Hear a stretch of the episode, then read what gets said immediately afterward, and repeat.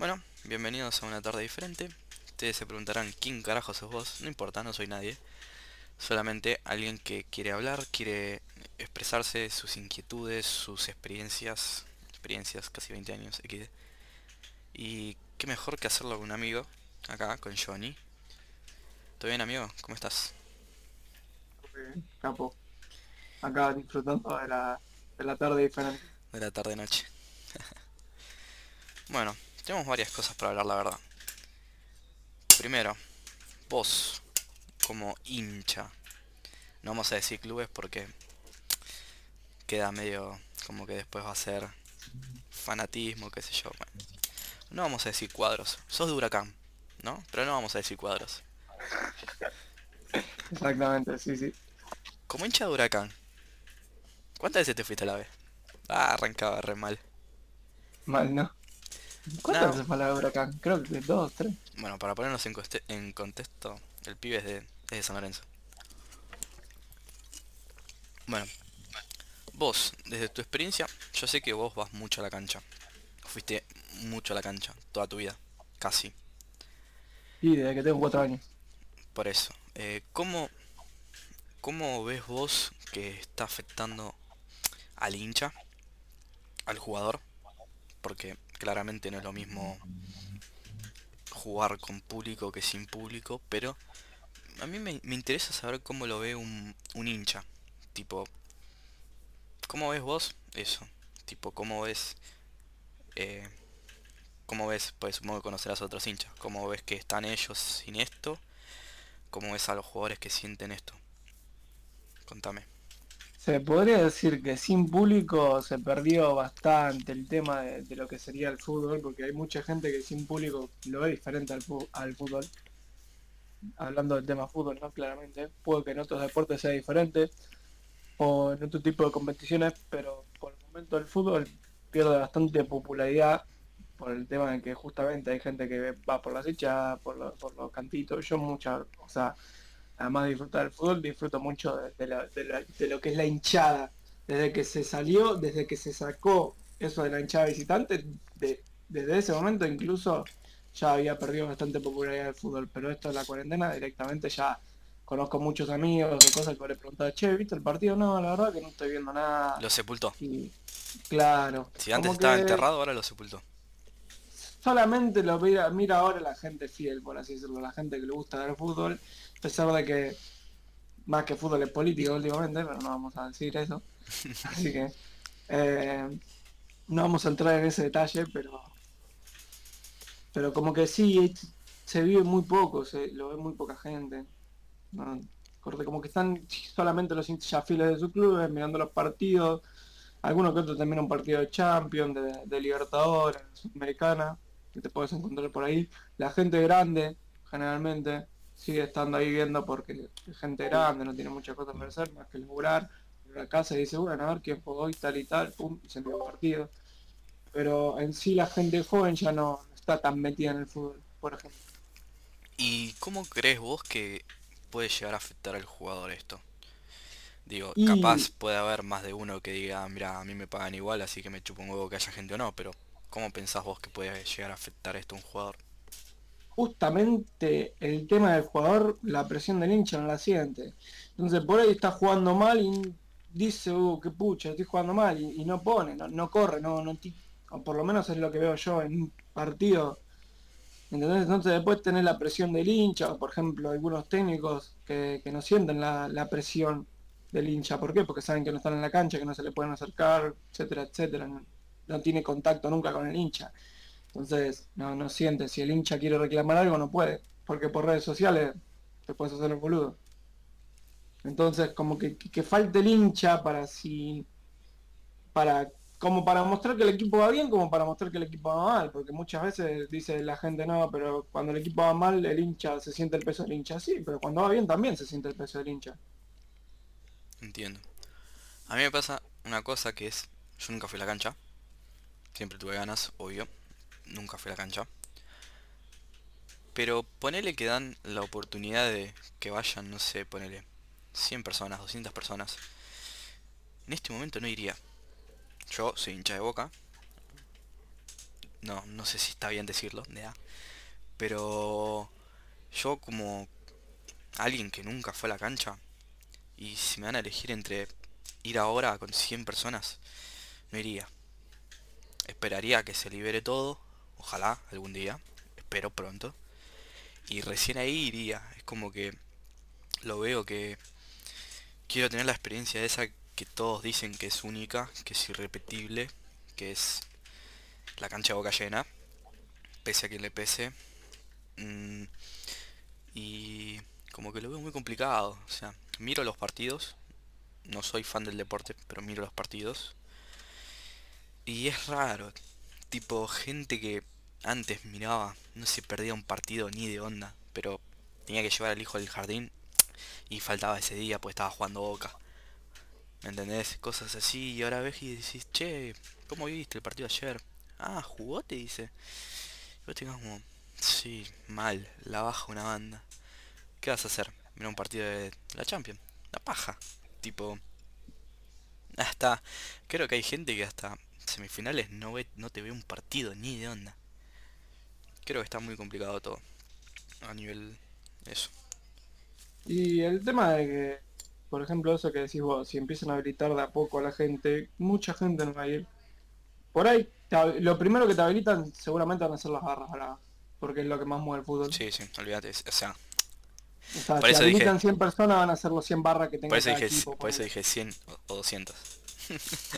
bueno, ¿no? Y seguramente si habilitan poca gente, tampoco van a ir, porque, o sea, la gente que piensa, por así decirlo, porque primero, no como que, por lo menos acá, en Europa por ahí sí, porque en Europa, o, o sí, en Europa, más que nada, porque Norteamérica no, no juega nadie. Pero en, en Europa por ahí sí iba gente, porque no, no estaba la barra brava, generalmente es todo gente media normal y seguramente son más ordenados, más organizados y iban a hacer las cosas bien. Pero por lo menos acá en Latinoamérica, que generalmente es todo desordenado, van a ir los barras, que es lo que más vende, porque son los que ponen la, hacen los cantitos, bla bla bla, etcétera, etcétera, bombo, toda la mierda. Y después tenés a la otra gente, que es la gente laburadora, que acá en estos países lamentablemente tenés que laburar o no comes. O sea, no es allá en Europa que un día no laburás y comes igual. Entonces, ¿por qué la gente por ahí vas, vas a ponerle a jugar, ponerle que no tenías nada para hacer y juega a tu equipo? Vas a verlo y te agarra con una virus. ¿Qué Te corta la, la chota. Acá sí. Acá es igual, es igual o peor que, que no sé, cortarte un dedo. Entonces es como que la gente no se va a arriesgar tanto a eso. Cuando la cosa esté más normal, que corte la gente más vacunada, etcétera, etcétera. Porque también hay mucha gente grande que va a la cancha, pero no va a poder ir. ¿Por qué? Porque son los más afectados. Los otros días estaba mirando, no quiero mentir, el Manchester City contra el Tottenham, ¿no? Partido de FA Cup era o no me acuerdo. Creo que era de la Copa Inglesa. Era la final, sí. Había público, había gente de los dos clubes y gente del pueblo, porque jugaron en un pueblo. Vendría a ser la Copa Argentina acá, que juegan en cualquier lado.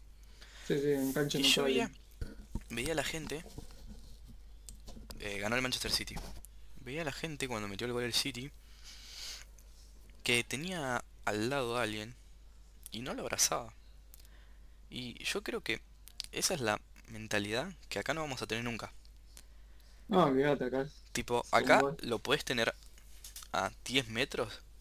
Que si mete un gol en el 90, va a seguir, lo vas a. y le metes un tackle y lo abrazás y después lo vayas a levantar, ¿no? Pero es como que todos con su barbijito arriba. Muy importante aclarar esto. El barbijo arriba de la nariz. Le tapaba la nariz. Cosa que acá no se ve mucho, que digamos. Y es como que son culturas totalmente diferentes. Tipo, yo lo veo así. La poca gente que sale en cámara en los partidos tiene el barbijo más mal puesto, no respeta el distanciamiento. Y es como, dale men, te está enfocando la cámara, aunque sea, no sé, disimula la concha de tu madre.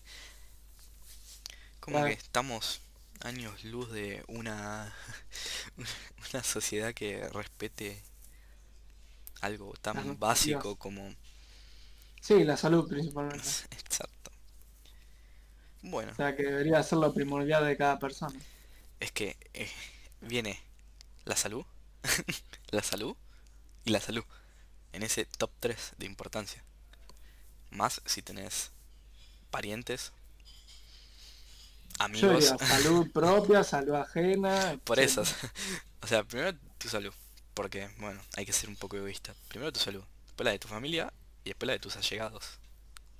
Es sencillo, es una ecuación fácil. Otro, otra cuestión importante de la que quería hablar hoy era eh, nosotros, vos jugás desde muy chico al fútbol, yo hago deporte desde los 5 años.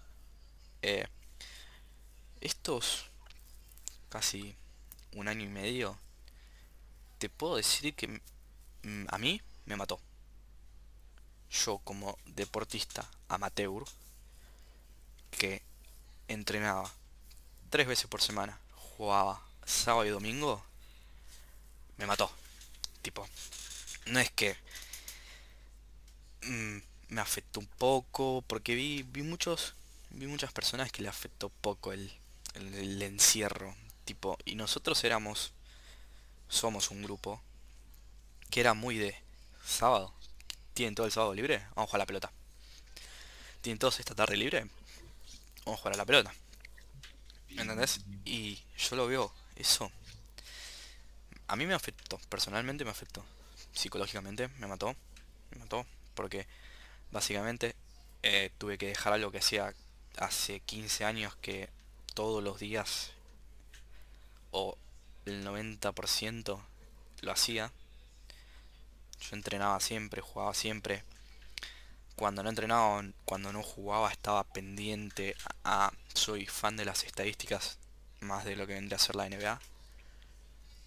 Me encanta lo que son los números. Y a mí me mató. No es lo mismo, no es lo mismo. Cuando hace poco volvieron a abrir, pude entrenar, pude tener roce con mis compañeros. Sinceramente no fue lo mismo. Estoy a nivel deportivo súper desmotivado, con la cabeza en cualquier otro lado. Tipo, voy a entrenar y estoy pensando en, uh, me lavé las manos, uh, qué paja, si alguno tenía fiebre, uh, y qué pasa, y qué pum, qué pan, y no, no disfruto lo que yo disfrutaba antes. Es como que los pequeños detalles te das cuenta recién cuando te faltan. ¿Me entendés? Sí, sí, a ver, eh, está claro que esa, esa mentalidad es más que nada por, por el tema de cómo es el país en sí, de lo mal organizado que somos, porque la realidad es que si estuviera todo bien organizado, si alguien tiene COVID no debería ir. O, ¿entendés? O sea, tendría Sí, que hacerse tiene... todo un chequeo previo para que, Sí, que es imposible. O sea, que, que, que antes de entrar te tengas obligatoriamente que lavar las manos, tener que pasar directamente al baño, etcétera, que se tome la temperatura, que todos los lugares públicos, o ya sea colegio, eh, eh, un club o, o lugares, o por ejemplo los mismos restaurantes, porque la gente no, la gente que va a comer amigo los no, no, bares, es un desastre. No, no le toman la temperatura, no es que dicen, a ver, vos tenés fiebre, no, bueno, listo, comés, no, ¿entendés? O sea, A mí me no dio, chequean nada. me dio risa que hace poco fui a un resto bar con unos amigos y antes de pedirme la temperatura y darme alcohol para higienizarme, lo primero que hicieron fue pedirme, fue pedirme el documento. Al principio reaccioné como, ok, normal, están verificando mi edad, que sea mayor de edad para estar acá. Y después me quedé pensando, pero eso no tiene que ser lo primero.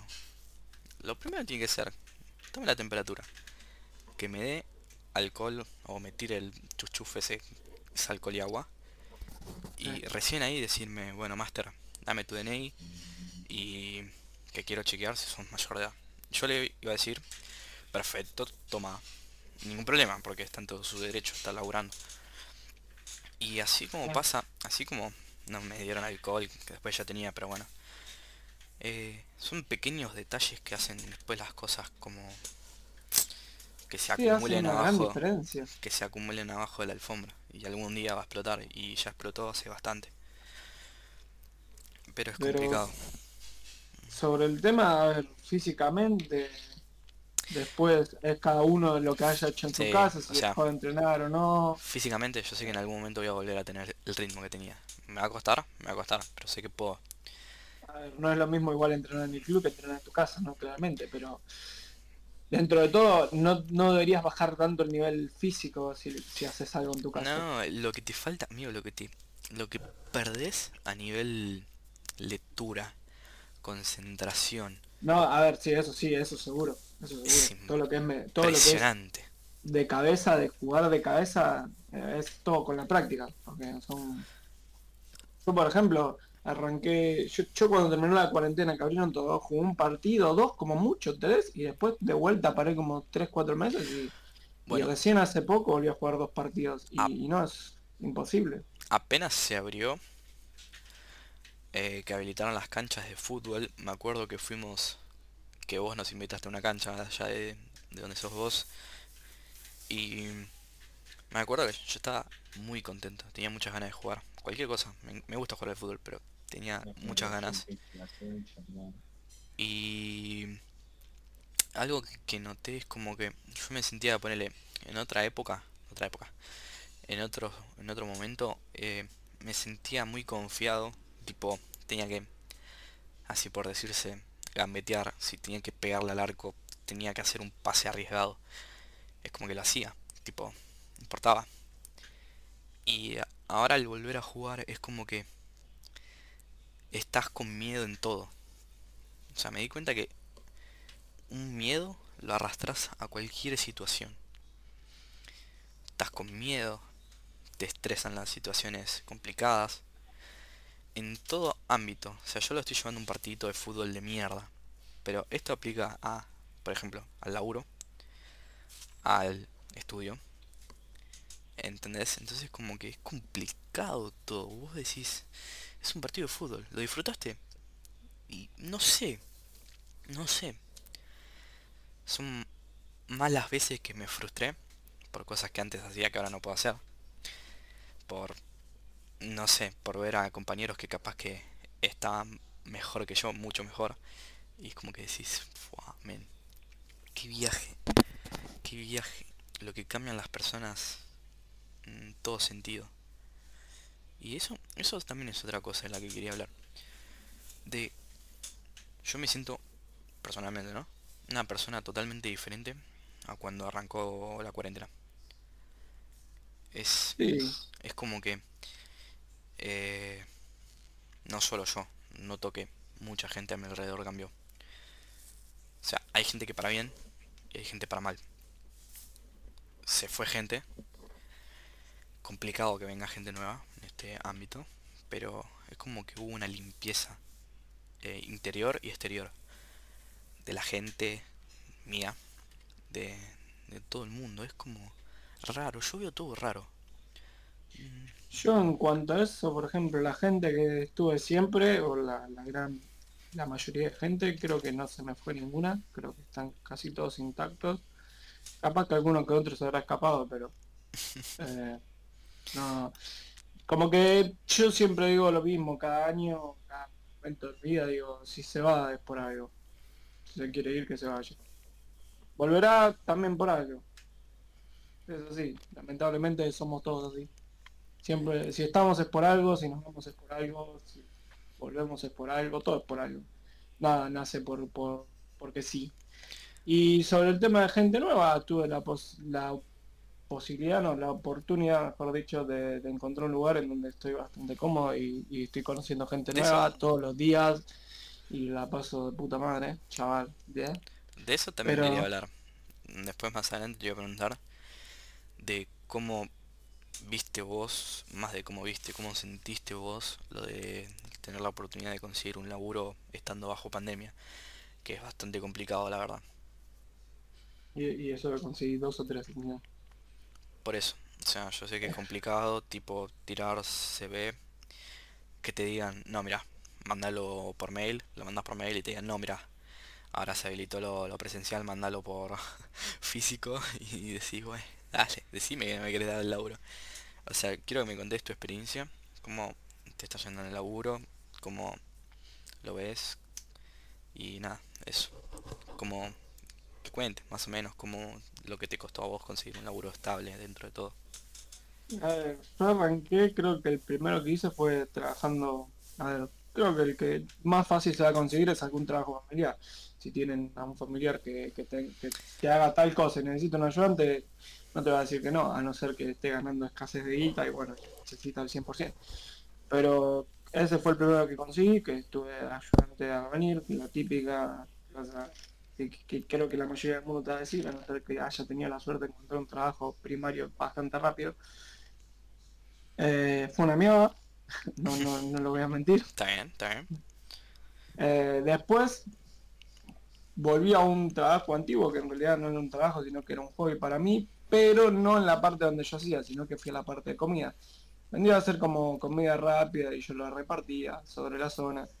Eh, y si te gusta andar viajando, por así decirlo, está bueno. A mí no me disgustaba, pero tampoco es que me fascinaba. Eh, pero por suerte, eso que dicen de que la gente es muy alborotada por el tema del virus, que está toda loca y cosas así, por el momento jamás, bueno, después en este último trabajo, que lo voy a contar un toque así más adelante, porque me falta uno en el medio, pero la gente no, no sale, no hay, no está todo el mundo tan alborotado como dicen. O sea, por ahí sí hay gente que está alborotada, pero no lo demuestra demasiado. A eso quiero llegar. Después estuve en una fábrica de plástico que Mala experiencia. confirmado, confirmado por mucha gente las fábricas, a no ser que tengas a alguien conocido lo que sea, como se mueve mucha guita, hay gente de mierda. Hay gente de mierda. eh, ninguno se quiere mandar cagadas, si se mandan cagadas hacen los boludos. No hay nadie honesto, son todos, perdón por la palabra, pero son todos giles, es la verdad. es Unos así. hijos de puta. Acaba de decir mierda y perdón por la palabra de sigila, amigo, no sé qué suena, pero... Bueno, me lo Bueno, echas al. PBS. Ya va- Eh, yo ya perdón por la palabra para que para mí me parece mala. Mierda me parece una palabra mala porque estás defecando. Entonces, Además lo dijo Mirta. claro. Vieja Bueno. de mierda. eh, Estábamos en la fábrica. claro, es un ambiente que si te gusta hacer ganar buena guita y ser tratado como el culo, bienvenido sea, porque ganas buena guita. Pero si no, no, no es recomendable. Si por lo menos sos como yo, que no te gusta que te digan nada ni que te hinchen las pelotas, eh, no, no es para vos, claramente. Y eso que te daban comida y buena la comida. Los postres. Ese tío. Bueno, y así llegaste al último que... Cabe, Y así llegué al último, que, que que- pasaste bastante tiempo entre uno y otro. Porque son un par de meses, creo, si no me equivoco. A sí, llegar al- del tercero al cuarto. Eh, este último es un kiosco literalmente, o sea, un kiosco. Vayan a comprarme, está en San Martín, frente al vino. Eh, es un kiosco donde hay gente, pero hasta los jefes, puedes sentarte a hablar con los jefes. Yo tuve la oportunidad una noche de sentarme a hablar con uno de mis jefes y un porro con un o sea, jefe, podía todo. hablar con la confianza que yo quería. O sea, no me tenía que resguardar ninguna palabra, ¿entendés? Qué bueno. Eso está muy bueno. Eso está muy bueno. O sea, podía hablar lo más tranquilo del mundo. O sea, yo no... En ese sentido te entiendo.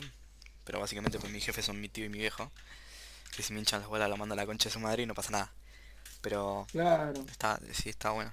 Es como- además, Sí, es donde es un lugar donde vos pasás bastante tiempo y como que si no te sentís cómodo es un bajón, es una cagada.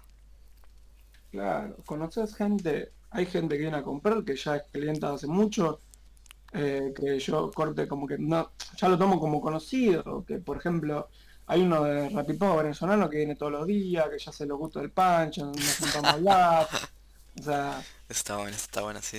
está buenísimo. Después de vez en cuando, por lo menos no es mi turno, pero ahora que me cambiaron los horarios porque no se puede salir de noche, pero a la mañana, por ejemplo, sí, hay veces que estamos todos, todos los del kiosco, nos ponemos a hablar, nos cagamos de risa, eh, tomamos mate, y, y es un ambiente que... No digas si tomamos mate. la- Cada ¿Ah? uno con su mate GT, ¿eh? Ah, sí, obvio, cada uno lleva su termito, muchachos. A eso nos referimos cuando decimos tomamos mate. Claro, estamos todos No con barbijos, somos todos legales como corresponde. como corresponde, exactamente. Y... ¿Cómo se llama esto? Ya me olvidé que iba a decir, boludo. Me hace confundir. Y nada, es un ambiente bastante piola, o sea, si te gusta esos ambientes de caerte de risa, porque la realidad es que más que ir a trabajar voy a, pasarla bien, o sea, es la realidad, no me levanto diciendo hoy tengo que ir a trabajar, me levanto y digo, voy a ver a estos boludos, me voy a cagar de Está risa, muy bueno, está muy bueno. voy a charlar, Está de vez, muy de bueno. vez en cuando cuando paramos para comer, como podemos parar, paramos en realidad cuando no hay movimiento, no es que paramos Sí, a sí. horario.